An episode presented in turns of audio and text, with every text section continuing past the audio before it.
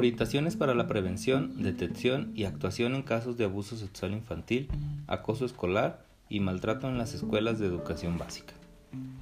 Abuso sexual infantil. Interacción del adulto que ejerce control y poder sobre niñas, niños y adolescentes para estimulación sexual de sí mismo hacia el menor o algún testigo, pudiendo existir o no contacto físico. Maltrato escolar es el uso de la fuerza o poder a través de la violencia física, psicológica, emocional y o negligencia u omisión que ejerza cualquier trabajador al servicio de la educación hacia sus alumnos.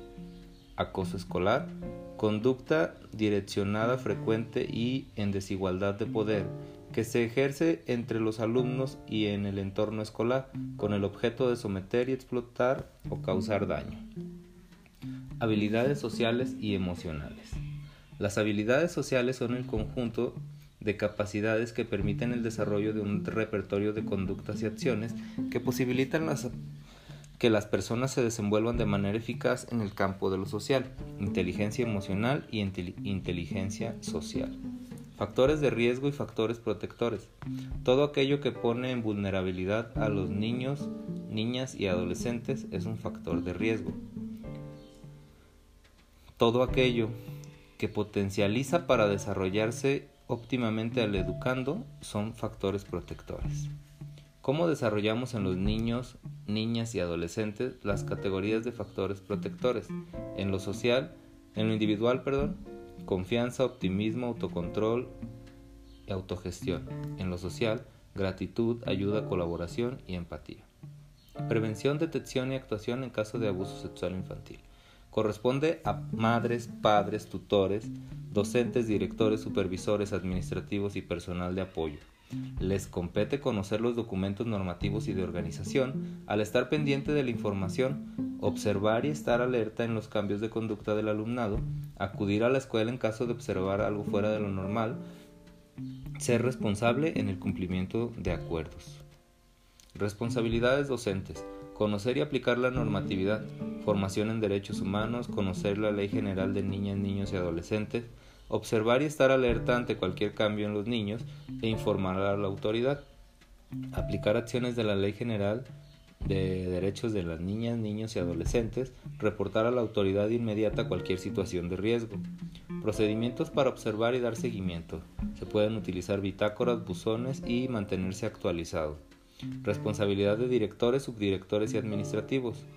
Dar a conocer a la comunidad educativa la normatividad, verificar que se realicen acciones durante la jornada, generar condiciones para que estén actualizados en derechos humanos los maestros o su personal a cargo, conocer la Ley General de Derechos de Niñas, Niños y Adolescentes, crear espacios en los que se promuevan acciones de prevención del abuso, documentar todas las actuaciones relacionadas con la prevención.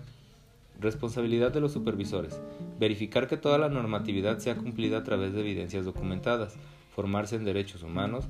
Promover acciones para la sana convivencia. Confirmar con evidencias documentales la aplicación de acciones.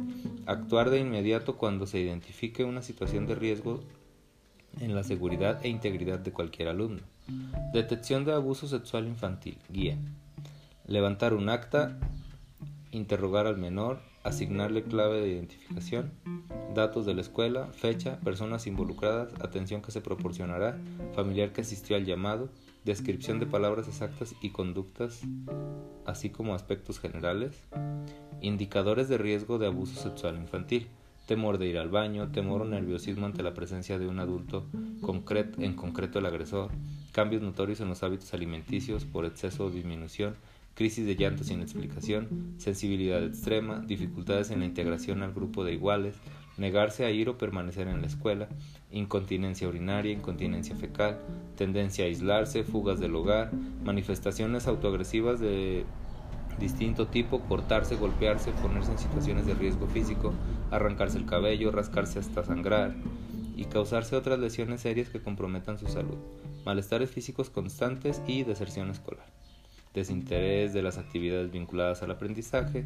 y a la escuela, evasión de la participación en juegos o actividades grupales, negativa repentina a participar en actividades físicas, descenso brusco en el rendimiento escolar, cambios bruscos en su estado de ánimo, tendencia a quejarse mucho, ser exigente o aislado. Indicadores específicos de riesgo de abuso sexual infantil. Molestias evidentes o verbalizadas en genitales, dificultades para caminar o sentarse, uso de información inusual para la edad sobre temas sexuales, sensibilidad extrema al contacto o acercamiento físico, ataques de ira, mostrarse triste, miedo a quedarse a solas con una persona en particular, conocimiento de temas sexuales y o conducta inapropiada para un niño o niña de su edad, escribe, dibuja, juega, sueña con imágenes atemorizantes o sexuales, habla de un nuevo amigo o amiga mayor, de repente tiene dinero, juguetes u otros regalos sin motivo alguno, forza a otras personas a realizar juegos sexuales. Pautas para la actuación, elaborar acta de hechos, informar a la autoridad inmediata, asuntos jurídicos y supervisión escolar, integrar expediente y registro del caso. Observación de indicadores físicos o de conducta, informar de manera inmediata a la dirección de la escuela, asuntos jurídicos, supervisión, contraloría interna e instancias de justicia, atender y escuchar al menor, informar a los padres, retirar de la atención al grupo si está involucrado con un servidor, y vincular a la familia a instancias correspondientes, elaborar acta de hechos, colaborar y continuar con la supervisión del menor y dar seguimiento.